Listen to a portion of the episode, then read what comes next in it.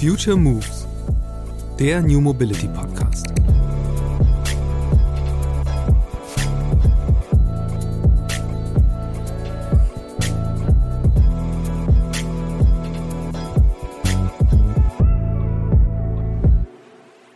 Also ich mache jetzt 15 Jahre Mobilität und wenn man, wenn ich jetzt zurückgucke und vergleiche den, den Stand, den wir heute haben mit 2007, dann, dann ist natürlich viel passiert. Vor 15 Jahren, da gab es keine Scooter und die wären auch nicht zulassungsfähig gewesen und da gab es zum Beispiel auch kein Free-Floating Carsharing ähm, und auch kein Ride-Hailing und kein Ride-Pooling. Und natürlich ist viel passiert. Wir haben mittlerweile eine größere Angebotsvielfalt und eine größere Offenheit und ähm, auch die Regulierung hat sich weiterentwickelt. Aber du hast recht, ähm, wenn du den tatsächlichen Verkehrsanteil betrachtest, der auf all diese neuen Angebote entfällt, dann ist das immer noch sehr wenig. Also ich kenne niemanden, der es bisher geschafft hat, ein Prozent tatsächlich des Verkehrs abzubilden jetzt mit dem neuen Angebot. Wer die Zukunft der Mobilität erfinden will, sollte besser viel Geduld mitbringen, ausreichend Durchhaltewillen und genug Geld. Denn wäre beim Ride-Pooling-Dienst Moja alles nach Plan gelaufen, dann würden heute bereits tausende Roboter-Shuttles durch Hamburg fahren. Elektrisch angetrieben und ohne Fahrerin, weil vollkommen autonom. In der Realität jedoch sind seit dem Start des Dienstes 2019 einige Dinge dazwischen gekommen. Zunächst einmal die Pandemie, inklusive zweier Lockdowns, die den gerade so richtig angelaufenen Betrieb direkt wieder zum Erliegen brachten.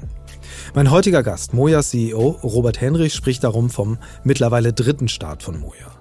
Die Volkswagen-Tochter will in Hamburg nicht nur beweisen, dass Ride-Pooling funktioniert, sondern dass sich damit auch Geld verdienen lässt. Und dafür investiert der Konzern Millionen. Das Konzept hinter Moja ist, eine Mobilitätsoption zwischen Auto und ÖPNV anzubieten, bei der Algorithmen die Anfragen der NutzerInnen so matchen, dass mit möglichst geringen Umwegen alle Mitfahrenden möglichst schnell an ihr Ziel kommen. Die Idee kommt an. Mehr als eine Million Menschen hätten die Moja-App bereits installiert, sagt Henrich. Dass trotzdem statt wie geplant mehrere tausend, bislang nur wenige hundert der schwarz-goldenen Moja-Busse unterwegs sind, liegt also nicht an mangelnder Nachfrage, sondern daran, dass der wichtigste Baustein noch fehlt. Das autonome Fahren ist einfach noch nicht so weit wie beim Start von Moja erhofft. Immerhin, eine Flotte von Moja-Shuttles der nächsten Generation vermisst bereits Teile Hamburgs, um eines Tages dann endlich ohne FahrerInnen unterwegs zu sein. Die Folgen wären dramatisch. Die dann anstehende Vergrößerung der Flotte wird die Wartezeit der Kundinnen verkürzen und sie durch weniger Schlenker schneller ans Ziel bringen. Und die Kosten für die Nutzenden würden sich halbieren, so Henrich. Das seien am Ende die entscheidenden Faktoren. Nicht nur annähernd so flexibel zu sein wie das Auto, sondern genauso billig. Oder vielmehr so preiswert, wie die meisten Pkw-Besitzenden eine Fahrt im eigenen Auto subjektiv empfinden. Robert Hendrich befasst sich seit anderthalb Jahrzehnten mit innovativen Mobilitätskonzepten. Vor Moja hat er erst die Carsharing-Plattform Car2Go, dann die Mobilitäts-App Movil aufgebaut. Was er in dieser Zeit über die Psychologie der Mobilitätswende gelernt hat, welches Potenzial für Ride-Pooling auch abseits der Metropolen steckt und wann Moja endlich autonom unterwegs sein wird, das erzählt Robert Henrich in der aktuellen Episode des Future Moves Podcasts. Hallo Robert, schön, dass du da bist. Hallo Christian, freue mich da zu sein. Danke für die Einladung. Du bist jetzt schon lange bei Moja dabei, äh, kennst dich ganz gut aus mit dem, was ihr da macht ähm, und was ihr vorhabt. Darüber werden wir auch noch reden. Zum Einstieg würde ich aber gerne noch mal kurz so ein bisschen in die Vergangenheit blicken. Jetzt so in der Rückschau nach dem Start, ähm, wie nah wart ihr am Anfang schon dem Produkt, das ihr eigentlich anbieten wollt. Also weil so ein bisschen der Witz damals war, man, man ruft sich halt ein Moja, das dauert erstmal und dann fährt es einen in wilden Schleifen durch die Gegend und es sitzt eigentlich immer nur einer drin. ähm, ich hoffe mal, darüber seid ihr inzwischen hinaus und glaube das auch, wenn man sich die Fahrzeuge anguckt. Aber äh, beschreibt doch mal so ein bisschen, welche Fortschritte ihr jetzt so in letzter Zeit gemacht habt. Ja, also so war es auch am Anfang nicht, dass wir wilde Schleifen gefahren sind, wie du sagst. Ähm, wir haben äh, als Produkt äh, in der Tat nie gepivotet oder als Company nie gepivotet. Also wir machen heute eigentlich ganz genau das, was wir auch von Anfang an äh, vorhatten, äh, nämlich Ride Pooling. Ähm, was wir natürlich am Anfang dachten, war, dass autonomes Fahren schneller kommen würde, also dass wir diesen Technologiesprung vielleicht im Jahr 2022 schon gemacht haben würden. Das hat sich äh, so nicht rausgestellt, sondern da mussten wir ein bisschen mehr Geduld jetzt aufbringen, wird aber sicherlich die nächsten Jahre vorangehen. Ansonsten das Produkt, ähm, also wirklich attraktive und gleichzeitig effiziente äh, Mobilität auf Basis von ähm, Elektrofahrzeugen ähm, äh, zu entwickeln, das hat sich eigentlich gar nicht geändert. Hm. Jetzt habt ihr ja ähm, oder seid ja quasi verpflichtet worden, so die ganze Geschichte wissenschaftlich auch zu begleiten. Ihr habt das inzwischen auch ausgewertet in so einem Zwischen Zwischenbericht. Was sind denn so die grundlegenden Erkenntnisse, die man jetzt auch generalisieren kann über Ride Pooling als Teil von innerstädtischem äh, ja, Nahverkehr? Ja, also wir sind nicht nur verpflichtet worden, Begleitforschung zu machen, sondern wir machen das aus eigenem Antrieb. Wir machen das, weil wir von Anfang an gesagt haben, wir wollen wirklich ähm, wirklich umfassend verstehen, wie Ride-Pooling funktioniert, aber auch was die Auswirkungen von Ride-Pooling auf die Stadt insgesamt sind, äh, auf das Mobilitätsverhalten auch insgesamt äh, sind. Und deswegen haben wir in der Tat äh, von Anfang an äh, gemeinsam mit Universitäten und Forschungseinrichtungen ähm, haben wir da ganz tief in diese Fragen reingeschaut, haben Daten ausgetauscht, ähm, haben Befragungen gemacht mit Kunden, haben das wirklich jahrelang gemacht, ähm, um um auch dann in die Zukunft zu extrapolieren, was passiert, wenn man Ride-Pooling mal wirklich skaliert. Das ist ja unser eigentlicher Plan. Sobald wir äh, autonom sind, dann Richtung 2025, 2030, das auf eine wirkliche Skalierung zu bringen. Und da wollen wir von Anfang an auch vorbereitet sein, gemeinsam auch mit unseren Partnern, mit der Stadt, mit der Hochbahn beispielsweise hier in, in Hamburg rauszufinden, was macht das denn mit uns allen, nicht nur äh, mit Moja alleine. Und äh, die, die ersten Erkenntnisse sind wirklich sehr interessant. Ähm, beispielsweise ist es so, dass wir schon vom Start weg eine ziemlich breite ähm, Mischung eigentlich haben von Kundinnen und Kunden, äh, die unseren Service benutzen. Das ist untypisch. Mhm. Also ich habe vorher auch viele andere Mobilitätsdienstleistungen in meinem Berufsleben schon, schon aufgebaut. Und typischerweise ist es so bei diesen neuen digitalen Mobilitätsangeboten, äh, dass meistens am Anfang junge Männer das vor allen Dingen mhm. benutzen. Ähm, und dass es dann doch lange dauert, bis es wirklich in die Breite der Gesellschaft äh, geht. Und äh, bei Moja ist das anders. Wir haben fast ausgewogenes Verhältnis äh, zwischen den Geschlechtern, aber wir haben auch, ähm, was die Altersstruktur äh, anbelangt, vom Start weg eine, eine gute Mischung. Also jeder vierte Kunde beispielsweise bei uns ist über 50 Jahre alt. Also man sieht daran, das spricht wirklich viele an. Hm. Was sind so die typischen Use Cases und vor allen Dingen ähm, eine wichtige Rolle spielt ja in dieser, dieser äh, wissenschaftlichen Begleitforschung auch, dass ihr da verschiedene Szenarien euch angeguckt habt, wie, wie groß müsste so ein Geschäftsgebiet eigentlich sein, um den und den Mehrwert zu erreichen. Ähm, jetzt seid ihr ja vergleichsweise limitiert gestartet. Ich weiß nicht mehr genau, mit, ich glaube, maximal 500 Fahrzeugen waren das am Anfang. Ja. Ähm, wie wurden diese dann genutzt und was ist da möglicherweise, also was sind die die Use Cases, die dann einfach noch nicht abgedeckt werden konnten? Ähm, ja, vielleicht kann ich mal ganz kurz so ein bisschen zurückspulen in der Zeit und den Anfang mal nachzeichnen. Also wir haben hier in Hamburg im Januar 2017 losgelegt. Mhm. Ähm, da haben wir wirklich mit Null angefangen in Hamburg. Also hatten noch keine Mitarbeiter, noch kein Produkt, nichts. Wir haben wirklich am, am Reißbrett sozusagen angefangen und haben uns überlegt, wie müsste Ride-Pooling in der Zukunft eigentlich aussehen. Und ähm, haben dann so die Jahre 2017, 2018 die erste Entwicklung durchgeführt, sowohl was das Fahrzeug anbelangt. Wir haben ja ein eigens entwickeltes Elektrofahrzeug, ja. äh, was wir gemeinsam mit äh, Volkswagen Osnabrück entwickelt haben und dann eben die ganzen Ein Betriebsprozesse, die, die Software, äh, mal angefangen, halt Betriebshöfe zu bauen, Ladeinfrastruktur zu bauen und sind tatsächlich dann in den Markt ja gegangen, äh, Mitte 2019, im zweiten Quartal 2019. Das war natürlich jetzt rückblickend gesehen nicht das beste Timing. Wir ja. hatten einen gigantischen Hochlauf, was die Kundenanzahl anbelangt, ähm, im, im Jahr 2019, aber dann Q1 2020, klar, dann ähm, hat die Pandemie zugeschlagen. Da hatten wir den ersten Lockdown, 2020 den zweiten Lockdown. Ähm, wir ähm, haben äh, jetzt insofern wieder eigentlich die Situation äh, 2022, dass wir neu anlaufen. Das mhm. fühlt sich fast wie der dritte Start von Moja an. Von daher, diese ersten Jahre, die waren schon sehr überschattet und ähm, das muss man natürlich immer in Rechnung stellen, wo man jetzt über Erfahrungen spricht ähm, und über die Begleitforschung spricht.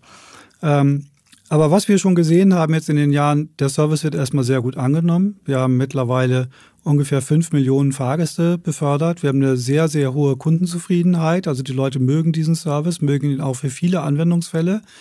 Äh, das ist positiv. Aber klar ist natürlich auch, äh, die Flotte ist im Moment noch zu klein.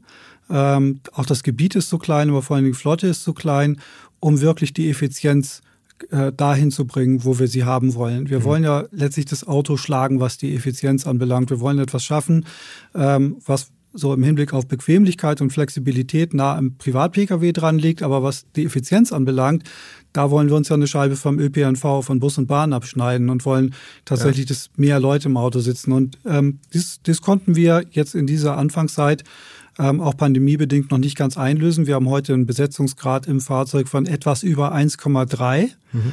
Ähm, ganz, ganz konservativ gerechnet, muss ich dazu sagen. Also wenn du alle Leerfahrten mitzählst, äh, auf dem Weg zu Fahrgästen mhm. oder auf dem Rückweg zum Betriebshof, also wir, wir zählen wirklich alles mit rein, aber wenn du alle Leerfahrten reinrechnest, dann haben wir ehrlich einen Besetzungsgrad von 1,3.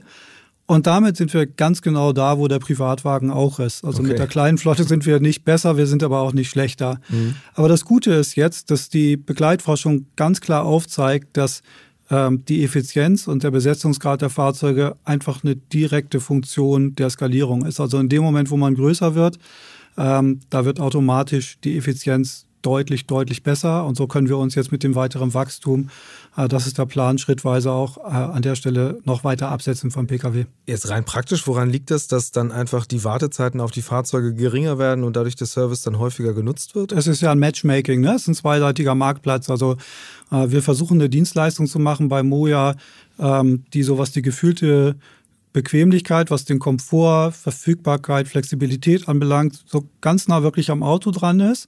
Das Auto hat ja so den großen Vorteil für die, für die vielen Menschen, die es benutzen, dass man es halt ohne nachzudenken immer benutzen kann. Man muss nicht vorher buchen, man muss keinen Fahrplan kennen, man muss nicht umsteigen. Man hat es halt irgendwie zur Verfügung, hat dieses Gefühl von Freiheit. Ähm, und das wollen wir halt quasi mit unserem Mobilitätsangebot nachbilden. Ähm, aber auf der anderen Seite wollen wir eben effizient sein. Und das kann nur klappen, wenn du genügend Fahrzeuge tatsächlich in der Stadt hast. Und sowohl auf der Angebotsseite als auch auf der Nachfrageseite in diesem Marktplatz, wenn du so willst, wirklich Liquidität drin hast. Dann dann gelingt es, gute Fahrten zu kombinieren. Dann gelingt es wirklich, Leute zu finden, die zum gleichen Zeitpunkt in die gleiche Richtung fahren wollen, die du dann zusammen poolen kannst, mhm. ähm, ohne dass du große Umwege fährst. Das, das hängt einfach von der Skalierung ja. ab. Das heißt, wie viele Fahrzeuge müsste man oder müsstet ihr eigentlich in der Stadt wie Hamburg einsetzen, damit ihr sozusagen optimal diesen Mittelpunkt zwischen äh, den Faktoren erreicht? Also meine Vision wäre in jedem Fall 1000 D. Ähm, es gibt ja jetzt auch von Seiten der Stadt hier in Hamburg eine ganz große mobilitätspolitische Vision, die, die Mobilitätswende, ähm, die hier vorangetrieben werden soll. Und der, der Plan ist ja für 2030 den sogenannten Hamburg-Takt zu schaffen. Ja. Ich weiß gar nicht, wer das als erstes geprägt hat, ob es der, ob es der Senator ähm, Agnes Jarks war oder ob es die Hochbahn war. Aber die Idee auf jeden Fall hinter diesem Hamburg-Takt ist, dass man versuchen möchte, den Menschen in Hamburg zu versprechen, dass sie immer und überall innerhalb von fünf Minuten ein Mobilitätsangebot haben, ohne eigenes Auto. Mhm. Das muss man erstmal hinkriegen. Das kann man natürlich nur hinkriegen, wenn man Bus und Bahn, also ÖPNV, wirklich ausbaut. Aber das wird alleine auch nicht reichen, weil man kann natürlich nicht vor jedes, ja. vor jedes Haus jetzt irgendwo eine Schiene legen oder eine Buslinie anlegen, gerade wenn man in die ländlichen Bereiche kommt. Und die Forschung zeigt ganz eindeutig, man muss diesen, diesen angestrebten Ausbau für die Mobilitätswende kombinieren mit Ride-Pooling. Und da haben wir, haben auch andere, auch die Hochbrand haben da umfangreiche Simulationen zu durchgeführt. Und wir denken, dass wir in jedem Fall dann im Bereich von Tausenden von Moja-Fahrzeugen, autonomen Moja-Fahrzeugen äh, sein wollen und sein müssen, die dann in Kombination mit Bus und Bahn eben zu diesem Fünf-Minuten-Versprechen führen können im Jahr 2030. Was würde das denn überhaupt für die Infrastruktur bedeuten? Weil du hast es ja vorhin selbst gesagt, ihr musstet die Ladeinfrastruktur aufbauen und das würde ja noch einmal mehr gelten, wenn man eine Flotte von so vielen Fahrzeugen hat. Die müssen ja auch alle irgendwo untergestellt werden. Also weil es sind ja, klingt für mich jetzt erstmal, ich kenne die Zahlen nicht, aber nach deutlich mehr Fahrzeugen, als jetzt an Bussen betrieben wird von der Hochbahn. Äh, ja und nein. Also das Ziel ist ja, den Straßenverkehr zu entlasten. Und die Begleitforschung zeigt auch deutlich, dass das möglich ist. Äh, du, du musst ja immer den Vergleich sehen. Wir haben heute in Hamburg über 800.000 äh, Privat-Pkw auf der Straße. Also die Straßen sind voll und ähm, die Autoflotte wächst halt im Moment ja auch noch weiter. Wir haben in den letzten 20 Jahren jedes Jahr einen neuen Rekord gehabt, mhm. äh, was die Anzahl der Autos auf den Straßen anbelangt. Wächst auch schneller als die Bevölkerung. Also das ist schon enorm. Und wenn wir jetzt dagegen stellen, wir würden im Jahr 2030 zum Beispiel 5000 äh, Moja-Fahrzeuge haben, äh, dann ist das im Vergleich natürlich wenig. Ähm, das sind also viel weniger als ein Prozent der Fahrzeuge. Aber wir gehen davon aus, und die Begleitforschung geht davon aus, dass von der erbrachten Verkehrsleistung her dann jedes Moja-Fahrzeug durch, durch das Pooling und durch diese Effizienz des Poolings in der Größenordnung sicherlich 20 Privatfahrzeuge und mehr ersetzen kann. Also am Ende wollen wir äh, die Straßen freier bekommen. Und äh, die Begleitforschung zeigt ganz deutlich, äh, dass das möglich ist. Und zwar nicht nur in Bezug auf den ruhenden Verkehr, also du sprachst jetzt gerade von Stellplätzen, mhm. sondern wirklich auch auf den gefahrenen Verkehr. Durch das Pooling ist es so, dass du einfach weniger Kilometer fahren musst mit Fahrzeugen, um mehr Personenkilometer zu erzeugen und auszuliefern. Äh, und das ist natürlich jetzt ganz genau, was wir uns wünschen und was auch eben der Stadt dann hilft, ähm, Staus und, und Abgase und Lärm zu vermeiden. Ja, du sagst es ja selbst, also die, die Zahl der, der Fahrzeuge wächst, ironischerweise eigentlich ja, wo man äh, ja. alle der Überzeugung sind, es müssen weniger werden, äh, trotzdem werden es mehr. Und am Ende ist ja dann auch so ein bisschen das Szenario, ihr habt das ja gar nicht in der Hand. Also euer Service kann ja so toll sein, wie er will, hat man das Gefühl. Äh, genauso wie Carsharing-Angebote wachsen ja auch, aber trotzdem äh, verschwinden die privaten Pkw nicht. Äh, die Frage ist ja so ein bisschen, wie nimmt man das in die Hand? Ähm, also du hast erstmal recht mit deiner Beobachtung, dass ähm, viele Menschen sagen, Mensch, das ist zu viel geworden mit dem, mit dem Verkehr in Städten. Ähm, auf der anderen Seite aber das individuelle Verhalten offenkundig ein anderes ist. Das ist erstmal eine interessante Beobachtung. Ähm, ich, ich mache jetzt Mobilität ja schon sehr lange, mache seit 15 Jahren eigentlich nur Mobilität. Ähm, und ich habe das in dieser Zeit immer wieder gemacht, diese Beobachtung, dass mhm. es dass es ganz schön schwer ist, ein Angebot zu schaffen, ein Mobilitätsdienstleistungsangebot, was so gut ist, dass die Menschen dann wirklich Lust haben, da auch umzusteigen und das wirklich auch machen. Also ja. nicht nur mit Worten, sondern auch mit Taten. Ich habe das vor 15 Jahren schon, als wir Car2Go ins Leben gerufen haben, habe ich gedacht, wow, jetzt äh, das ist die Disruption. Ja, niemand braucht mehr ein Auto. Ja, wir haben überall Carsharing und die ganze Welt wird eine andere sein morgen. Und das, das ist nicht passiert. Also ich gucke da mittlerweile mit einer gewissen Demut auf diese Frage. Ähm, und ich denke, äh, wenn man wenn man nüchtern drauf schaut, hängt das damit zusammen, dass das private Auto eben nach wie vor individuell riesige Nutzenvorteile hat. Es ist erstmal relativ günstig, Auto zu fahren, ähm, weil du keine Arbeitszeit von irgendjemand in Anspruch mhm. nimmst, mhm. sondern ja selbst längst, was viele Menschen auch noch gerne machen. Also es kostet einfach pro Kilometer nicht so viel, wenn man wenn man es nüchtern berechnet. Und auf der anderen Seite hast du diesen Nutzen ohne nachzudenken Vorteil, von dem ich gerade ja. gesprochen habe. Ähm, und hast die ganze Flexibilität und Verfügbarkeit. Also in Zeitungen wird ja oft darüber geschrieben, ist alles Quatsch. Ja, Auto steht 23 Stunden am Tag rum, nur eine Stunde wird es benutzt, alles Quatsch. Ich sehe das mittlerweile ein bisschen anders, weil ich denke, auch die 23 Stunden, die es rumsteht, hat es für den, für den Eigentümer oder die Eigentümerin subjektiv Wert, weil, weil man ja in dieser Zeit auch fahren könnte, wenn man wollte. Man hat ja jederzeit dadurch die Freiheit, eben mobil zu sein. Und, ja. und wenn man, wenn man da jetzt eine Veränderung haben will, und ich denke, in Städten brauchen wir alle diese Veränderungen, wollen diese Veränderung, ähm, dann muss man eben ein Angebot schaffen, was tatsächlich auch vergleichbar gut ist. Und äh, das ist im Moment noch nicht da. Das, ähm, das zeigt die Forschung ganz eindeutig. Man kann zum Beispiel anhand von, von Verkehrsdaten äh, nachweisen, wenn man in Großstädten, auch in Hamburg, einfach mal durchkalkuliert, alle einzelnen Wege, die, die zurückgelegt werden pro Tag, ähm, dass man in der Regel mit dem Auto einen Geschwindigkeitsvorteil hat auf vielen, vielen Strecken. Mhm und, äh, und eben auch noch günstiger fährt als zum Beispiel ähm, mit Ride-Hailing. Und wir versuchen jetzt mit unserem Angebot schrittweise eben dahin zu kommen, dass wir etwas wirklich ähnlich Gutes haben. Und ja. da geht es um Verfügbarkeit, ähm, da geht es um Zuverlässigkeit, da geht es um Geschwindigkeit, da geht es um Komfort und da geht es am Ende natürlich auch stark um den Preis. Ja, Mobilität ist teuer. Die Menschen in, in, Europa zahlen im Schnitt mehr als 10 Prozent ihrer, ihres Haushaltseinkommens jetzt schon für Mobilität. Mhm. Also das kann nicht plötzlich teurer werden. Man muss was finden, was auch preiswert ist. Ähm, und da denken wir, dass wir jetzt einen Ansatz gefunden haben mit, mit Moja, mit Ride Pooling, ähm, der schrittweise, wenn das autonome Fahren jetzt noch dazukommt, ähm, genau einfach diese Wende herbeiführen kann. Natürlich immer gemeinsam mit Partnern, immer gemeinsam auch mit dem ausgebau ausgebauten ÖPNV. Anders geht ja. das nicht. Zwei spannende Punkte. Also zum einen ähm, das Pricing ähm, ist ja tatsächlich eben ein sensibles Thema und ich würde jetzt auch sagen, beim Auto, ich würde es fast ein bisschen anders sehen. Die Leute glauben, dass es preiswert ist. In der Tat kostet ja so ein Auto doch dann viel Geld und wenn dann irgendwie dann doch mal die Bremsen neu gemacht werden müssen, dann sieht die Rechnung schon schnell ganz anders aus. Ähm, aber wie heißt das, also wie ist das bei euch? Also ihr habt ja dynamische Preise, die sich errechnen nach Angebot, ja. Nachfrage. die aber ja eben auch über, die, über der Busfahrkarte liegen in der Regel. Ja. Äh, wie würde sich das verändern in dem Moment, wo ihr sagt, okay, wir haben jetzt keine Fahrer mehr, wir haben jetzt einfach nur noch Autos, die wir einmal befüllen und warten müssen, also mit Strom befüllen und warten müssen? Ähm, würden dann die Preise sich auch quasi direkt halbieren oder? Ähm ja, also im Kern schon. Zunächst zu deiner Frage immer der echte Preis versus der gefühlte Preis.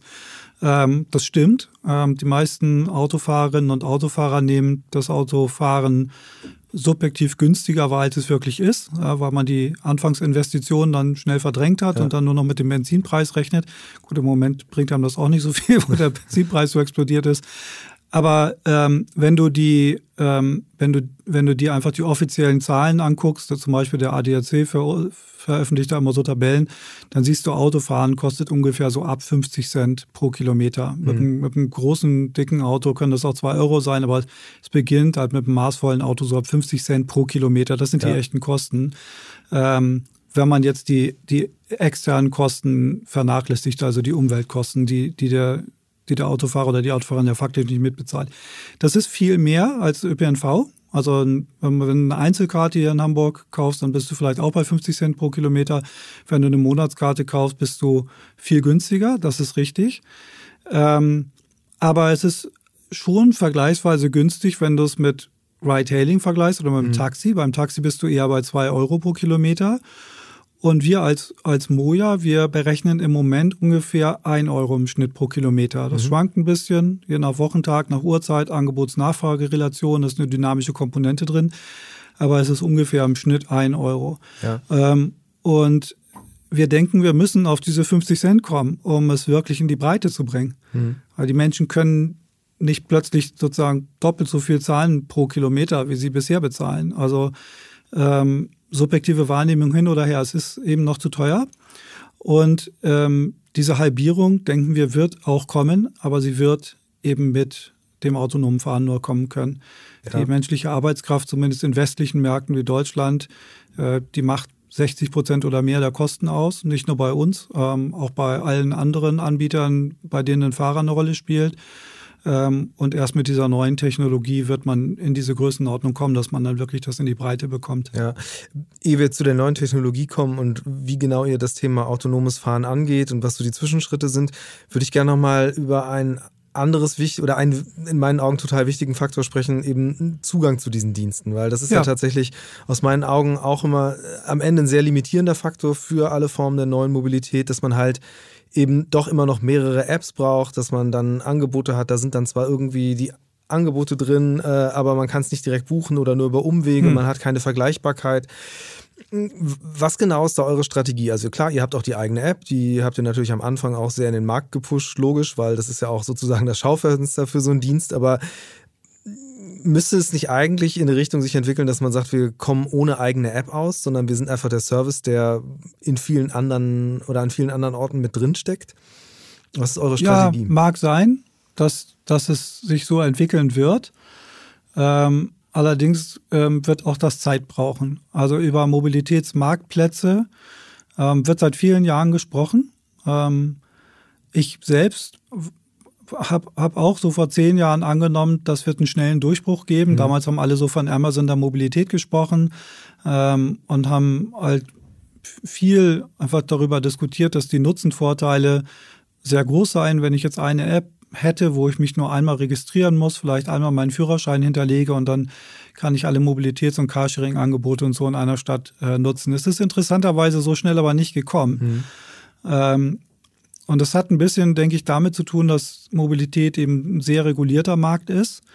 Ähm, und äh, dadurch die Anzahl der Mobilitätsanbieter, die für dich als Kunde oder als Kundin im relevanten Set sind, am Ende nicht so furchtbar groß sind in jeder Stadt. Mhm. Also wenn du einen Weg zurücklegen möchtest, ähm, dann, dann hast du vielleicht zwei, drei oder auch vier, fünf Anbieter, die dich wirklich interessieren jetzt für diesen Weg. Das hat sicherlich in den letzten Jahren jetzt nochmal zugenommen, ja. zum Beispiel mit den Scootern.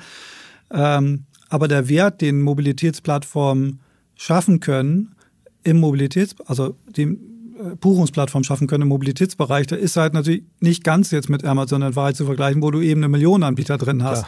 Ja. Also wo dieses aggregierende Anbieter ähm, wirklich richtig Nutzen schafft, wo du viel findest, was du andernfalls nie gefunden hättest. Und insofern dauert das eben noch ein bisschen länger. Ähm, so technische Komplexität kommt auch noch dazu. Es gibt der Mobilitätsbereich hat auch noch nicht so richtig überall die standardisierten Schnittstellen. Das macht halt alles relativ aufwendig und teuer von der Entwicklung. Ja. Unsere Sichtweise als Moja ist, ähm, wir, wir überlassen das dem Markt. Wir haben von Anfang an nicht nur unsere App bereitgestellt, ähm, sondern wir haben auch eine eine Schnittstelle, eine API zur Verfügung gestellt und wir haben uns auch in verschiedene Buchungsplattformen integriert. Insbesondere natürlich die von der Stadt, die mhm. Switch-App. Ähm, und da kann man Moja finden, da kann man Moja auch durchbuchen. Ähm, wir wissen dann übrigens auch nicht, wer fährt. Also für mhm. uns ist das dann anonym. Das ist dann halt ein, ein ÖPNV-Kunde, ein, ein Hochbahn- oder HVV-Kunde, der bei uns fährt, ohne dass wir wissen, wer es ist.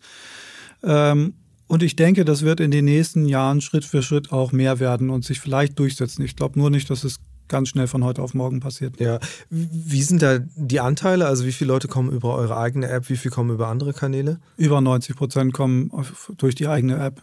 Die eigene, wir haben jetzt auch viel Liebe investiert, muss ich sagen, die eigene App. Äh, die ist über eine Million Mal runtergeladen mhm. worden, ähm, hat 4,8 Sterne. Ich kenne keine andere Mobilitäts-App, die mehr hat. Ähm, also die, die Leute lieben die App und deswegen so ein ganz großer Druck zu wechseln ist da natürlich auch nicht da. Ja. Aber die anderen Apps werden auch besser und schrittweise werden die sicherlich auch ihren Anteil ausbauen. Ja, eine Million Menschen ist ja wirklich eine ganze Menge. Ich meine, 1,8 leben ja hier in der Stadt. Ja. Äh, wie viele, wie viele Leute sind wirklich HamburgerInnen, die diese App runtergeladen haben? Wie, wie hoch ist der Anteil von Leuten, die eben den Service nutzen, wenn sie in Hamburg sind, also externe? Das wissen wir also nicht genau, wer jetzt aus Hamburg ist, du hast da keinen, also wir, wir erheben ja ganz wenig Daten von mhm. unseren Kundinnen und Kunden. Also wir fragen nicht nach der Adresse oder so. Also wir können das jetzt nicht sehen, wo jemand herkommt. Und natürlich sind da auch ganz viele Einmalnutzerinnen und Nutzer, die vielleicht hier als Tourist in Hamburg sind, das mal ausprobieren und dann auch lange Zeit nicht wiederkommen. Aber es ist erstmal bemerkenswert, die, die Zahl. Ich dachte, ich äh, lass sie mal fallen. Mhm faktisch jetzt im Wiederanlauf äh, nach zwei Lockdowns ähm, äh, in den letzten zwei Jahren haben wir ungefähr 40.000 bis 50.000 Fahrgäste pro Woche. Ähm, die Tendenz deutet jetzt wieder nach oben, aber wir sind noch lange nicht wieder auf dem Vorkrisenniveau. Also mhm. Ende 2019 hatten wir schon deutlich mehr, ja. aber jetzt geht das nach oben. Also das ist so die Zahl der, der, der Fahrgäste, die ja. wir haben. Ähm, jetzt hattest du eben gesagt, eigentlich, also beziehungsweise hattest du ja vorhin auch schon beschrieben, so euer, euer Platz ist eigentlich an der Seite vom öffentlichen Personennahverkehr, also quasi es als so eine Art letzte Meile Lösung oder um die Lücken nee. im Netz zu füllen letzte Meile nicht ganz, nein, ich weiß. Aber äh, die Frage ist so ein bisschen, ähm, wie stark muss so eine Integration irgendwann sein? Also, ähm, wie, weil bislang ist es ja schon so, ich buche ja entweder oder. Ähm, müsste man nicht, wäre nicht eigentlich der Use Case sogar noch besser, wenn man noch näher dran wäre, vielleicht noch stärker die Vergleichbarkeit hätte? Nehme ich jetzt den Bus oder kriege ich zwei Minuten früher meinen Moja? Also, ähm, das Wort letzte Meile habe ich jetzt bewusst nicht in den Mund genommen. Ähm, letzte Meile Angebote nach meiner Erfahrung funktionieren nur, wenn sie extrem günstig sind. Wir können das äh, nicht schaffen mit dem heutigen Angebot, eigenwirtschaftlich äh, letzte Meile Angebote äh, zu bieten. Und das hängt damit zu tun, das sagt die Verkehrsforschung auch sehr eindeutig, ähm, dass wenn es eins gibt, was, was Kundinnen und Kunden nicht mögen, ist das Umsteigen. Also wenn du irgendwas hast, was einen Umstieg beinhaltet, ist die Akzeptanz sofort dramatisch niedriger, mhm. als wenn du eine Direktverbindung hast. Und ähm, letzte Meile-Angebote sind natürlich Umstiegsangebote. Ähm, die, die sind schon toll, ne? wenn man die irgendwie auf die Beine stellen kann. Ich, ich, ich, ich kritisiere die nicht so. Aus, aus Kundensicht ist das ein Riesenvorteil, wenn man ein letzte Meile-Angebot hat. Aber das funktioniert eher, wenn du so im Preissegment von 1 Euro bist. Das kannst mhm. du eigenwirtschaftlich ähm, so nicht darstellen. Deswegen, wir sind nicht stark auf der letzten Meile, sondern wir sind eher stark so bei Direktfahrten. Und ähm, ich denke, dass das in Zukunft eine Mischung sein wird. Auch heute sehen wir schon, dass unsere Kunden sehr multimodal sind. Das hat auch die Begleitforschung ergeben. Also Moja-Kunden sind sehr mobile Kundinnen und Kunden, die äh, fast immer auch andere Verkehrsmittel nutzen. Das sind nie reine Moja-Kundinnen mhm. und Kunden ähm, sondern immer auch ÖPNV und Fahrradfahrerinnen und Fahrradfahrer, das geht Hand in Hand. Ähm, und äh, ich denke, in Zukunft wird das weiter zunehmen und das hat natürlich dann irgendwann auch mit Tarifintegration zu tun. Da geht es nicht nur um die ja. bessere App, sondern da geht es wirklich darum, ähm, wie schafft man integrierte Preisangebote. Ich kann mir das natürlich, wenn man dann irgendwann auch in, auch in einen günstigeren Preis reinkommt durch autonomes Fahren, auch, auch Monatsabos vorstellen, also so ein Flat, hm. so wie man heute eine Leasinggebühr bezahlt fürs Auto, dass du heute eine Monatsgebühr bezahlst, wo dann alles mit drin ist, auch der Scooter, auch Moja, auch ÖPNV. Ähm, da wollen wir die nächsten, die nächsten Jahre schrittweise auch hinkommen. Ähm, also Integration ähm, hat viele Facetten und ähm, Tarifierung und, und App gehört mit Sicherheit dazu, bis hin vielleicht mal zu baulich entsprechend gestalteten Umsteige-Haltestellen an mhm. Verkehrsknotenpunkten, ja, um diese ähm, um, um diesen Übergang zu erleichtern, dass man halt in, in Moja und, und, und Bus oder Bahn tatsächlich auch überdacht leichter, leichter wechseln kann. Das, das ist auch so ein, ja. so ein Thema, an dem man arbeiten muss. Wie weit sind denn solche Überlegungen überhaupt? Weil das ist ja tatsächlich ähm, eben die Infrastruktur, so die physische Infrastruktur hat ja dann auch am Ende auch einen Einfluss darauf, wie hoch die Akzeptanz ist. Man sieht das bei den Scootern ja einfach in dem Moment, wo man feste Stationen hat ist man schon mal das Problem los, dass die wild rumstehen und dadurch steigt ja insgesamt die Akzeptanz auch. Ähm, dann diese Mobilitätshubs werden ja jetzt auch in verschiedenen Städten gebaut. Mhm. Ähm, Gibt es solche Projekte jetzt auch schon mit, wo Moja schon eingebunden ist, wirklich? Also mit eigenem, eigenem Bussteig sozusagen? Also wir, wir nutzen die, die sogenannten Switch-Punkte, also die Mobilitätsumsteigepunkte äh, in Hamburg ja heute schon. Das mhm. ist eine schnell wachsende Anzahl ähm, von Punkten, wo versucht wird, alle Angebote eigentlich zusammenzubringen. Ähm, Bus, Bahn, aber auch Carsharing, Scooter und eben Moja. Ähm, unser eigenes Stop-Network, das virtuelle äh, Haltestellennetzwerk, was wir haben, ist noch sehr viel größer im Moment. Mhm. Wir haben ungefähr 10.000 virtuelle Ein- und Ausstiegspunkte in Hamburg heute. Das kann man baulich natürlich jetzt nicht ganz so schnell Logisch. jetzt irgendwie so herstellen. Man muss das, glaube ich, auch nicht machen. Also ähm, wir, wir sehen, dass dass die Menschen natürlich eine gewisse Laufbereitschaft haben, aber natürlich keine, keine unbegrenzte Laufbereitschaft. Es ist ähm, sinnvoll bei so einem System wie Moja, dass man nicht in die letzte Anwohner äh, Kopfstein, Pflaster, Sackgasse abbiegt und vor die Haustür fährt, sondern ja. dass, dass ein Fahrgast dann irgendwo zur Ecke geht, zur Hauptstraße geht, um das Ganze flüssiger und schneller zu machen. Ähm, und oft kann man das mit einem virtuellen Haltepunkt dann sehr, sehr gut machen. Ähm, ich denke, das wird auch Zukunft haben, dieses Konzept. Man muss jetzt gucken, wie gut autonome Fahrzeuge umgehen können mhm. äh, mit Anhalten im freien und strukturierten Verkehrsraum. Und wir werden noch bessere Lösungen finden müssen für, für die Inklusion, für die Barrierefreiheit. Ja. Äh, das ist meines Erachtens somit die Hauptherausforderung. Ähm, wir wollen natürlich dahin kommen, dass ein Rollstuhlfahrerin und Rollstuhlfahrer direkt reinfahren kann in ein Fahrzeug. Und das ist natürlich schwer zu machen, wenn man nicht eine feste Haltestelle hat mit so einem hohen Bordstein. Ja. Ähm, also da sind wir noch dran, da werden wir noch die nächsten Jahre dann arbeiten müssen. Ja. Ähm kommen wir doch mal zu dem Thema autonome Fahrzeuge. Ja. Also, weil ihr seid da ja tatsächlich äh, ähm, inzwischen dabei, wenn auch äh, sozusagen nach, nach eigenem äh, ursprünglichem Denken schon mit ein paar Jahren Verzögerung. Ja. Ist aber, glaube ich, normal bei so wirklich ambitionierten Technologien, wie auch selbstfahrende Autos es am Ende sind. Wie genau geht ihr da gerade vor? Wo steht ihr? Also was macht ihr, um jetzt möglichst schnell zu dem Punkt zu kommen, wo ihr wirklich sagt, okay, wir haben jetzt diese Autos, die wir einfach so auf die Straße schicken können. Der rechtliche Rahmen ist ja langsam da. Jetzt fehlt ja wirklich nur noch die Technologie. Ich bin wirklich fasziniert von dem Fortschritt, den wir jetzt in den letzten Jahren sehen, nachdem davor eine ganze Weile äh, auch wenig passiert ist. Du hast es gerade schon erwähnt, als wir 2017 gestartet sind, da dachten wir, 21 hat man Level 5 autonomes Fahren. Das hat sich wirklich als überoptimistisch erwiesen. Ähm, da haben viele Lehrgeld bezahlt. Aber die letzten Jahre ist jetzt doch sehr, sehr viel passiert. Du hast die regulatorische Seite angesprochen, da gibt es Fortschritt. Ähm, gibt in Deutschland jetzt ein Gesetz, ähm, das AFGBV, ähm, also das AF-Gesetz und die AFGBV. Und das ist schon innovativ und ambitioniert ähm, in Deutschland, auch weiter als viele andere Länder sind. Und äh, man sieht gleichzeitig, dass die Technologie riesige Sprünge gemacht hat. Ähm, man kann mhm. zum Beispiel in Kalifornien die sogenannten Disengagement Reports lesen. Ähm, also wie häufig muss ein manueller Sicherheitsfahrer noch eingreifen? Ähm, und man sieht, dass das einfach sich sehr schnell verbessert in den letzten Jahren. Ähm, und insofern denken wir, ähm, das wird jetzt kommen. Ich habe selbst auch Gelegenheit gehabt, autonome Fahrzeuge auszuprobieren, beispielsweise mhm. in München zu fahren. Ähm, ich kann aus eigenem Erleben sagen, das unterscheidet sich eigentlich jetzt gefühlt nicht mehr ähm, von einem manuellen ähm, Fahrerlebnis. Mhm. Also ich hatte bei meinen letzten Testfahrten, ich hatte die Fahrt so gekauft, ich hatte dafür mhm. bezahlt. Ähm, und es ist auch auffällig, wie schnell es langweilig wird, wenn man Testfahrzeuge fährt. Die ersten zehn Minuten ähm, ist es aufregend und dann fängt man schon an, sich zu langweilen und, und Nachrichten zu lesen auf dem, auf dem Handy. Also das, das kommt jetzt.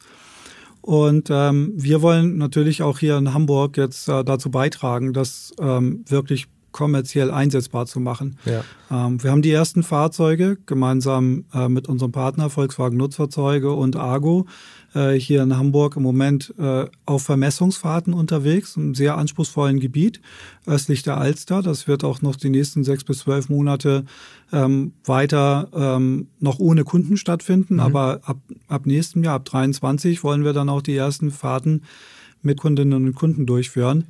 Ähm, zunächst noch mit Sicherheitsfahrern natürlich, aber bis 25 wollen wir tatsächlich so weit sein, ähm, dass wir dann auch kommerziell fahrerlos ja. Ride-Pooling anbieten können. Was, was heißt das jetzt genau? Vermessungsfahrten? Also sprich, äh, ihr müsst eure eigenen Karten erstellen. Es gibt da jetzt noch. Ja, ja.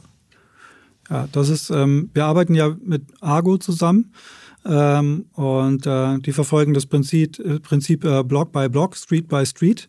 Mhm. Ähm, also klein anfangen und sich dann systematisch vorarbeiten. Immer sozusagen mit maximalem Sicherheitsanspruch. Und das machen wir. Ähm, wir haben unseren Betriebshof in Wandsbek dafür ausgebaut. Ähm, dort ähm, ist jetzt quasi ähm, die, die, die, die, die Zentrale für diese autonomen Fahrzeuge. Mhm. Und die fahren jetzt tatsächlich in diesem ähm, in diesem Straßengebiet ähm, östlich der Alster ähm, bei Tag, bei Nacht, bei unterschiedlichen Witterungsbedingungen, ähm, unterschiedlichen Verkehrsbedingungen.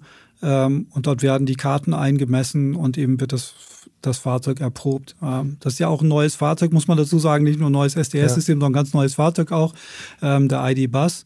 Also das muss alles zusammen integriert werden und muss sich dort eben erweisen, dass es funktioniert. Es muss, muss durch den regulatorischen Prozess durch, der auch ganz neu ist, ist auch für die, für die Behörden natürlich ganz neu. Wie macht man das denn ja. jetzt? Wie wendet man dieses Gesetz wirklich an?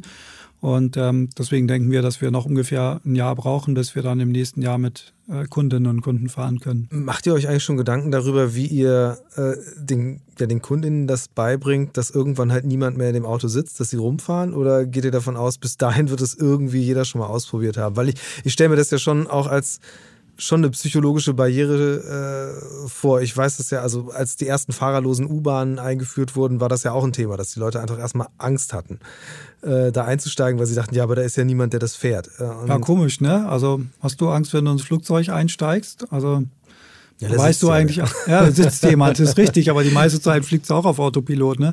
Also ähm, die Meinungen gehen da ganz weit auseinander. Ähm, ob das eine große psychische Hürde ist oder nicht. Ich glaube es ehrlich gesagt fast eher nicht. Mhm. Viele unserer heutigen Fahrgäste fragen schon, wann sie denn das erste Mal mitfahren dürfen. Also das ist für viele Menschen offenkundig spannend mhm. und, und interessant und, und die wollen das. Und, und wie gesagt, meine eigene Erfahrung ist auch, ähm, das wird ganz schnell langweilig. Es funktioniert. Ähm, es funktioniert einfach gut und da fasst man dann relativ schnell Vertrauen. Aber genau das ist auch gleichzeitig der Grund natürlich, warum wir das hier in Hamburg erproben. Wir wollen das einfach rausfinden, wie die Menschen mhm. darauf reagieren. Das machen wir auch gemeinsam mit unserem Partner der Hochbahn. Ähm, das heißt, ähm, am Anfang werden noch Sicherheitsfahrerinnen und Fahrer im Fahrzeug sein. Ähm, wir werden versuchen, dass wir die Kundinnen und Kunden wirklich begleiten bei den ersten Nutzungen. Ähm, und natürlich gibt es dann auch Videoüberwachung am Fahrzeug, dass wir das auch unmittelbar feststellen, wenn irgendetwas äh, schiefgehen sollte. Es ja. gibt auch Taster, wenn du jetzt sagst, ich, ich fühle mich unwohl oder so, ich brauche Hilfe, dann kann man sofort eine Videoverbindung herstellen mit einem Menschen, der sich dann wiederum auch zuschaltet. Also wir begleiten das ganz eng. Ähm, um da, um da auf Nummer sicher zu gehen. Aber ich glaube, die Menschen werden es lieben, meine persönliche Meinung. Hm. Wenn es denn dann soweit ist, dass man wirklich sagt, okay, die, die, der Service funktioniert so, wir haben jetzt äh, äh, Fahrzeuge, die wir einfach hinstellen können, äh, die haben, die, die kennen die Stadt, die fahren alleine rum. Mhm. Sprich, wir können das Ganze jetzt äh, von heute auf morgen, sobald halt die Autos produziert wurden, massiv skalieren.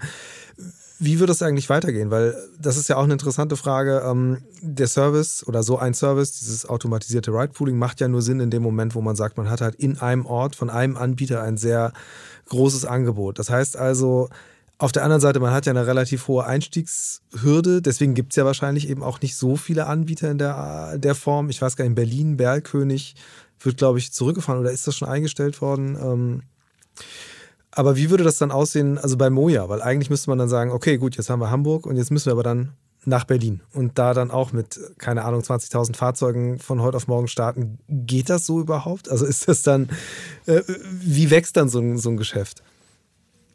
Ja, also erstmal muss das natürlich jetzt funktionieren. Ich denke, das wird ungefähr bis 2025 brauchen, bis tatsächlich die autonomen Fahrsysteme vollständig erprobt sind und bis die Zulassungsverfahren auch vollständig erarbeitet sind. Du mhm. musst dir das so vorstellen, das sind jetzt eigentlich zwei getrennte Zulassungen. Du musst das Fahrzeug haben, was zugelassen wird. Und dann musst du ja aber den Betrieb des Fahrzeuges noch getrennt zulassen. Du musst ja, ja, zum Beispiel nachweisen, dass du ein Remote Assistance Center hast, was auch wirklich funktioniert, was ausfallsicher ist, was äh, immer helfen kann, wenn irgendwas passiert. Also da gibt es auch Betriebsprozesse, die müssen halt zertifiziert werden.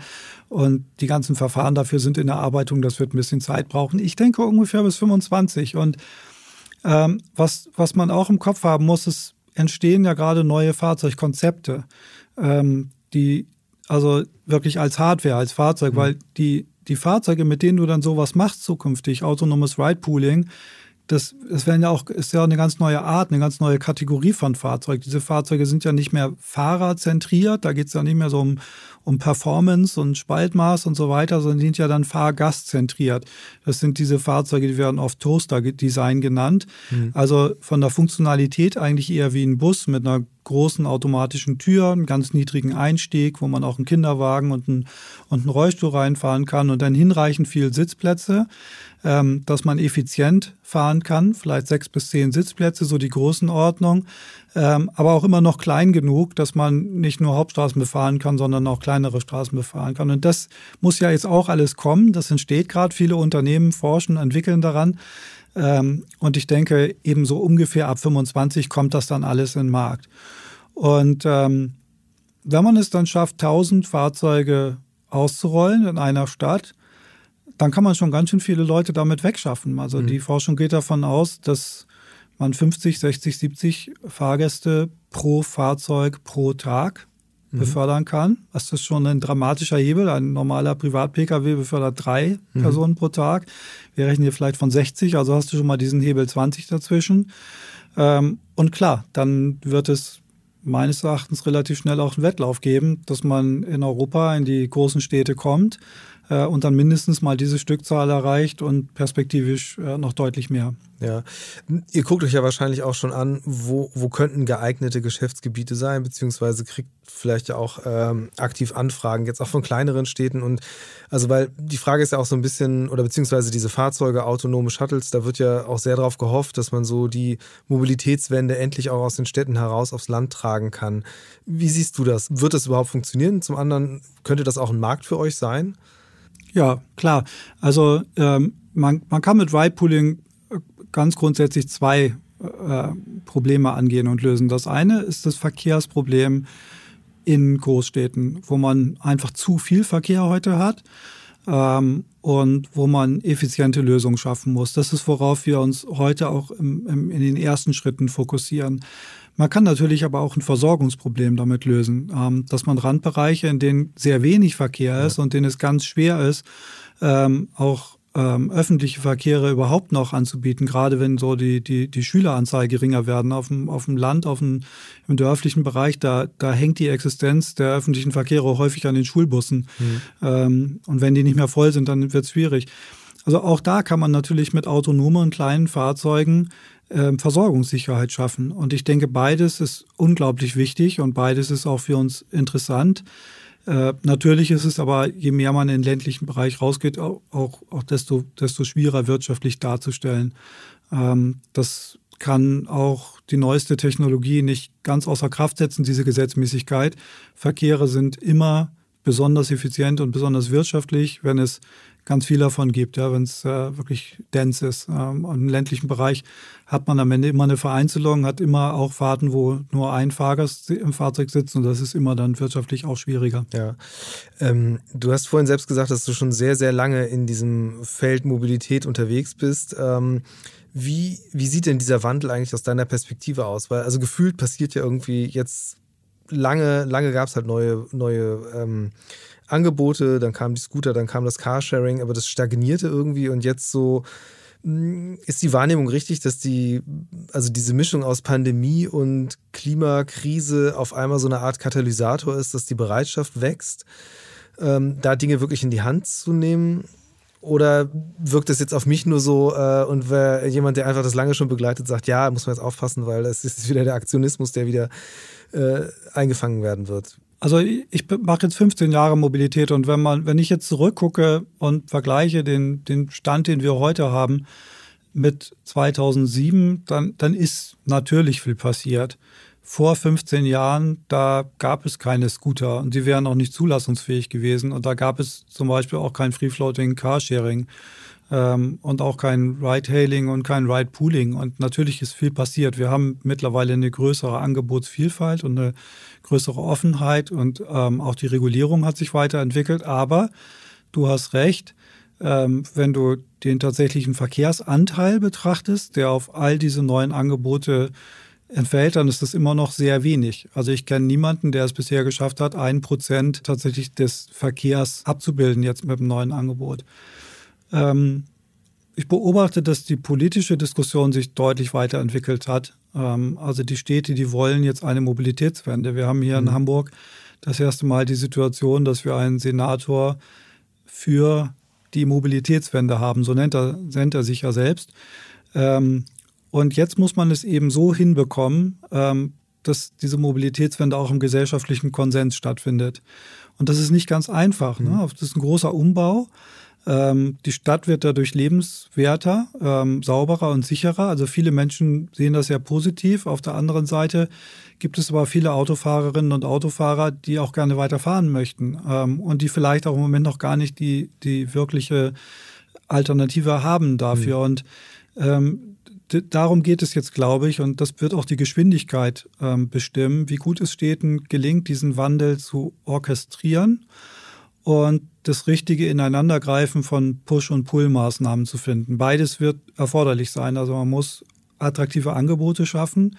Auf der anderen Seite aber natürlich dann auch den Verkehrsraum äh, für den Privat-Pkw zurückbauen und auch die mhm. Parkpreise erhöhen beispielsweise ähm, also auch Push-Maßnahmen äh, einführen. Und ähm, ich habe den Eindruck, es ist auf einem guten Weg. Deswegen wäre meine Prognose, bis 2030 werden wir noch viel, viel mehr Wandel sehen, als wir in den letzten 15 Jahren gesehen haben. Ja. Äh, das wird sehr, sehr spannend bleiben. Wenn man selbst dabei ist und versucht es zu gestalten, dann ist man natürlich sehr ungeduldig und denkt sich mal, es könnte noch alles viel schneller gehen. Ja, klar. Ich nehme jetzt auf jeden Fall das Jahr 25 erstmal mit als die Wegmarke, ja. auf die ich blicke. Total ähm, spannende Wegmarke, absolut. Ein Punkt, äh, der ja auch nicht unwesentlich ist. Äh, wir hatten vorhin schon über Preise gesprochen. Wie wichtig ist äh, Profitabilität gerade? Also andersrum gefragt, ich vermute, dass, dass es so ein Projekt wie Moja gibt, das so einen langen Atem hat, äh, hat ja viel auch damit zu tun, dass dahinter halt einfach ein sehr großer Konzern steckt. Ähm, was aber wie wichtig ist es, dass ihr dann auch irgendwann profitabel werdet oder ist das wirklich jetzt erstmal äh, Spielwiese und ab dem Moment, wo dann überhaupt das eigentliche Geschäftsmodell umgesetzt werden kann, müsst ihr drüber nachdenken? Ähm, du hast recht, Moja ist eine Volkswagen-Tochter ähm, und ähm, die, äh, die Investitionen, die jetzt in den letzten Jahren stattgefunden haben, in den Aufbau dieses, dieses Mobilitätsangebotes, äh, die kommen von Volkswagen, die kommen aus der Automobilindustrie. Ähm, und das ist eine strategische Investition. Äh, aber Profitabilität ist gleichzeitig total wichtig. Ähm, äh, für uns wie auch für andere, die sich in diesem Markt etablieren wollen. Aber ich kann für uns sprechen, für Moja. Für, für, uns ist das Erreichen der Profitabilität total wichtig, äh, weil nur wenn du profitabel bist, kannst du wachsen. Ähm, und wir wollen ja wachsen. Wir wollen ja die Mobilitätswende wirklich voranbringen. Wir wollen ja signifikant werden. Ich hatte davon gesprochen, wir wollen Tausende von Fahrzeugen mhm. pro Stadt bringen. Und das kannst du nur, wenn du das wirklich wirtschaftlich machst, wenn es profitabel ist. Und da gibt es ganz, ganz viele Stellschrauben, die teilweise im Betrieb liegen, teilweise aber auch in der Software liegen. Mhm. Ähm, also da geht es um Demand-Supply-Matching und die Algorithmen, mit denen du das Pooling machst. Und, und daran arbeiten wir. Und ähm, das wollen wir unbedingt auch erreichen, ganz klar. Könntet ihr auch äh, ohne autonomes Fahren profitabel arbeiten? Ich kann die Frage nicht abschließend beantworten. Das war eigentlich äh, in den ersten vier Jahren äh, unser Plan, genau mhm. dieses zu validieren, also zu versuchen und zu validieren, ob das, ob das möglich ist. Aber da hat uns äh, einfach die Pandemie zu sehr einen Strich durch die Rechnung gemacht. Äh, wir hatten zwei Lockdowns, wir waren in 100 Prozent Kurzarbeit, wir haben den Betrieb faktisch geschlossen, haben mhm. uns zweimal wieder neu geöffnet und das es hat sich jetzt so lange hingezogen, jetzt schon seit über zwei Jahren, ähm, dass, dass ich die Frage nicht eindeutig beantworten kann. Ja. Ist das am Ende, ähm, das Szenario hat ja auch einen Einfluss darauf, wenn man wirklich sagt, man würde jetzt äh, das eben zusammen mit dem öffentlichen Personennahverkehr tarifieren wie müsste eigentlich dann so ein, so ein ÖPNV sich entwickeln, dass sowas überhaupt geht, dass man einfach ein privates Unternehmen hat, dass man integriert in äh, öffentlichen Personennahverkehr oder müsste dann einfach eine Stadt irgendwann sagen oder der Verkehrsbetrieb, na dann kaufen wir jetzt entweder das Produkt oder wir kaufen den Betrieb, äh, dass man das zusammenführt? Also ähm, auch im, auch im klassischen Linienverkehr sind die Leistungserbringer teilweise Privatunternehmen. Also was wir machen, ist an der Stelle nicht so nicht so ungewöhnlich. Mhm. Ähm, wichtig ist zu verstehen, dass Mobilität äh, in Deutschland und auch in Europa kein freier Markt ist, sondern eben ein regulierter Markt. Das heißt, wenn du Mobilität anbieten willst, dann brauchst du eine Konzession. Das ist der entscheidende Punkt. Du brauchst eine Konzession, also eine städtische Genehmigung. Ähm, das Einzige, was genehmigungsfrei ist, ist, ist, wenn du Assets, also die, das Verkehrsmittel an sich vermietest. Mhm. Also du kannst Carsharing genehmigungsfrei machen, du kannst Fahrräder vermieten oder Scooter vermieten oder Autos vermieten. Ähm, das ist genehmigungsfrei, wenn du es verkaufst oder vermietest. Aber in dem Moment, wo du die Mobilität selbst anbietest, die Beförderungsdienstleistung, brauchst du eine Genehmigung. Ähm, ganz egal, ob du ein stadteigenes Betrieb, stadteigener Betrieb bist oder ob du privatwirtschaftlich unterwegs bist. Und teilweise gibt es ja auch große Mobilitätskonzerne in Europa, transnationale Mobilitätskonzerne, die das machen. Ja. Und damit hängt es am Ende eben immer an der Stadt, ähm, wie man das genau gestalten möchte. Ähm, und das sind intensive Gespräche, die wir beispielsweise jetzt hier auch in Hamburg ähm, mhm. gerade wieder führen, wo die Stadt eben ähm, versucht auszutarieren, ähm, wie sie das Beste für die Stadt rausholen kann, aber gleichzeitig ohne, dass unermessliche Steuergelder eingesetzt werden müssen. Ähm, möglichst also ein eigenwirtschaftlicher Betrieb, aber gleichzeitig berechenbar für die Menschen, möglichst großes Bediengebiet, zuverlässige Bedienzeiten mit Inklusion und so weiter. Und ähm, ich denke, da gibt es diesen Sweet Spot, ähm, wie man das genauso hinbekommen kann, dass es attraktiv und integriert ist, aber gleichzeitig auch privatwirtschaftlich durchführbar. Mhm. Und genau dieses Beispiel wollen wir hier in Hamburg ähm, auch geben für dann weitere Städte, durchaus als Blaupause gemeint und äh, sowohl in Deutschland als auch in Europa. Ja. Jetzt im Jahr 2025 hatten wir schon, schon mehrfach erwähnt, jetzt auf dem Weg dahin. Ähm, was sind so die Milestones, die ihr jetzt vor euch liegen habt und was, was kommt da vielleicht oder was verändert ihr noch im Produkt? Ich hatte gesehen, es gibt jetzt auch Expressfahrten. Ich weiß nicht, ob das was ist, was nur ausprobiert wird oder ob das auch ähm, ergänzend ist zu dem, zu dem Standardprodukt, sage ich mal. Und, und was kommt da, was kommt da noch, ehe das Ganze autonom wird? Ähm, wir fahren komplett zweigleisig bei uns. Also wir arbeiten daran, das ähm, Produkt weiter zu verbessern, ähm, äh, mit manuellen Fahrerinnen und Fahrern weiter zu verbessern. Du hast gerade ein Beispiel gebracht. Ähm, wir bieten so eine Service-Differenzierung jetzt erstmals, ähm, ähm, dass man sich eben entscheiden kann, ob man etwas schneller fahren möchte und ähm, mit etwas weniger möglichen Umwegen durch das Pooling und ähm, etwas, etwas höheren Fahrpreis bezahlt oder ähm, ob, das, ob man etwas mehr zeitliche Flexibilität einbringt und günstiger mhm. fährt. Ähm, damit wollen wir einfach noch besser verstehen, wie wir dieses Mobilitätsprodukt eben optimal platzieren für die verschiedenen Kundengruppen und Anwendungsfälle. Ähm, aber auch was das Pricing anbelangt, es gibt jetzt so äh, erstmal zum Beispiel den Smart Saver, also dass man einen monatlichen Betrag entrichtet und dann 25 mhm. oder 50 Prozent Rabatt bekommt auf die einzelnen Fahrten. Also da bieten wir immer wieder etwas Neues und wir experimentieren auch mit dem Produkt gemeinsam mit Kunden. und Kunden sind da ganz eng im Dialog, um immer wieder rauszufinden, wie kann das noch besser funktionieren, mhm. noch mehr Menschen erreichen. Und natürlich feilen wir auch die ganze Zeit an den Algorithmen. Die Algorithmik hinter Ride-Pooling ist halt schon ähm, schon komplex. Das ist ein mhm. riesiges Traveling Salesman Problem, was man da in Echtzeit lösen muss. Und gleichzeitig ähm, bauen wir eben alles für das autonome Fahren jetzt auf. Und das ist nochmal eine ganze Menge Software, ähm, mhm. viel komplexer, als man es vielleicht so auf den ersten Blick denkt. Ähm, weil ähm, wenn du mal so ganz genau so durchgehst, was so passiert, wenn du Ride-Pooling benutzt, dann stellst du fest, die Fahrerin oder der Fahrer, die machen viel mehr als nur fahren. Also das, das beginnt ja damit, dass, dass er oder sie sich vielleicht über einen Blickkontakt mit dir verständigt, ob du mhm. der richtige Kunde bist. Ja. Ähm, dann, dann zählt, ob die richtige Anzahl Kunden einsteigt ins Fahrzeug. Nicht, dass irgendwie einer gebucht hat und drei steigen ein. Mhm. Dann schaut, ob alle richtig sitzen, angeschnallt sind, ob das Gepäck gesichert ist, äh, reagiert auf Fragen oder Zuruf. Wenn du sagst, oh, halt, stopp, ich möchte hier aussteigen oder so, dann reagiert der Fahrer oder die Fahrerin darauf und überwacht, dass alles sicher ist, dann auch beim Ausstieg nichts vergessen wurde. Also da gibt es eine Menge Sachen ähm, die so nebenbei passieren. Und all das muss ja zukünftig dann auch über Software automatisiert werden. Ja, und auch Hardware am Ende, oder? So und auch, Sensoren braucht man ja auch dafür. Dann. Auch Hardware. Du brauchst die Sensoren äh, außen am Fahrzeug fürs autonome Fahren. Du brauchst auch im Fahrzeug. Du brauchst die, die Videokameras dafür, ähm, ein Bildschirm. Du musst halt eine Sprechverbindung herstellen können.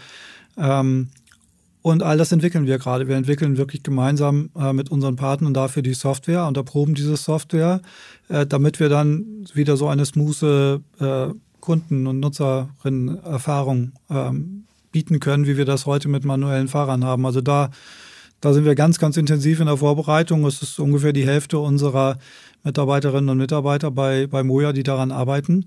Mhm. Ähm, und das läuft halt komplett parallel mit dem Ziel, dass wir 2025 dann fahrerlos einsetzbar sein werden. Ja. Und äh, wie, wie schnell kommt dann eigentlich die nächste Fahrzeuggeneration? Weil das ist ja was, was du vorhin gesagt hast, Barrierefreiheit ist ja ein Riesenthema. So wie ich das gesehen habe, der ID-Bus kann das ja auch immer noch nicht einlösen. Auf der anderen Seite wäre, ist es ja eine zentrale Voraussetzung, wirklich ebenbürtig oder, oder in, in ineinandergreifend mit dem ÖPNV unterwegs zu sein. Ähm, ja. Sitzt ihr da schon an dem Nachfolger sozusagen, bevor der Nachfolger des eigentlichen Fahrzeugs überhaupt eingeführt ist? Also das ist eine total spannende Frage. Äh, wir wissen, dass ganz viele Unternehmen jetzt an diesen neuen Fahrzeugkonzepten arbeiten. Ähm, Unsere Muttergesellschaft Volkswagen macht das natürlich auch, aber auch viele andere, interessanterweise auch Mittelständler jetzt, auch gerade aus der, aus der, aus der Zulieferindustrie. Ja. Ne? Da gibt es also mehrere, die ähm, tolle Konzepte vorgestellt haben, auch Startups. Ähm, aber ich finde die aus der Zulieferindustrie fast belastbarer im Moment. Und alle haben angekündigt, dass sie in den nächsten Jahren so Richtung 24, 25 damit auf den Markt kommen wollen. Ähm, man kann natürlich nicht ganz sicher sagen, ob es jetzt alle auch schaffen werden, mhm. ähm, aber ich bin sicher, äh, ein paar werden es mindestens schaffen und da werden wir wirklich ganz spannende, zukunftsweisende Konzepte äh, dann sehen äh, in ungefähr drei Jahren von jetzt. Das wäre meine Prognose. Ja, wir halten dieses Jahr 2025 fest. Ich glaube dann, wir sollten vielleicht schon mal einen Termin ausmachen für ein, für ein Update-Podcast. Ja, bin ich dabei. ähm, zum Schluss des Podcasts würde ich gerne noch auf eine Rubrik kommen. Und zwar heißt die äh, Mix der Woche. Und da geht es darum, dass ich mit meinen GästInnen darüber spreche, wie sie selbst sich im Alltag fortbewegen. Jetzt nehme ich mal an, du wirst auch nicht ausschließlich Moja fahren. Ähm, was, ist, was sind deine bevorzugten Transportmoden?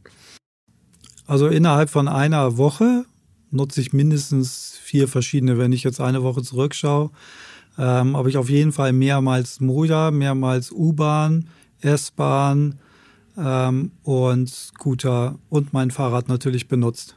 Äh, kein Auto, also ich habe mein Auto verkauft, ich habe privat kein Auto mehr. Seit wann? Ähm, diese, Anfang dieses Jahres. Mhm. Ich stand seit Jahren eigentlich nur noch vor meiner Haustür und äh, ich habe mich dann mal geärgert, wenn ich es irgendwie waschen musste oder so oder irgendwie mal fahren musste, damit es noch anspringt. Also ich habe es eigentlich gar nicht mehr verwendet. Das ja. war eigentlich Quatsch. Und ähm, ja, dann irgendwann habe ich halt die Entscheidung getroffen, habe es verkauft.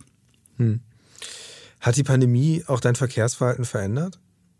Nee, meins persönlich gar nicht so. Ähm, wird viel darüber gesprochen, aber ähm, ich bin, muss ich sagen, gern in der Innenstadt hier in Hamburg. Ich bin gern im Büro. Ähm, und ähm, klar, also zu den harten Lockdown-Zeiten habe ich auch Homeoffice gemacht, aber äh, ich fahre mittlerweile äh, jeden Tag wieder rein. Äh, ich nutze den, nutz den OPNV, nutze nutz Moja. Also mein Verhalten hat es letztlich nicht so wirklich nachhaltig verändert. Umso spannender wird sein, wie Moja potenziell noch das Verhalten vieler anderer Menschen verändern wird in äh, ja, dann gar nicht mehr so ferner Zukunft.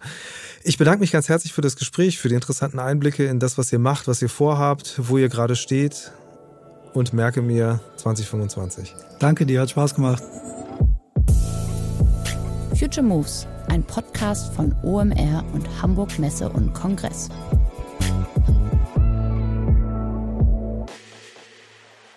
Dieser Podcast wird produziert von Podstars bei OMR.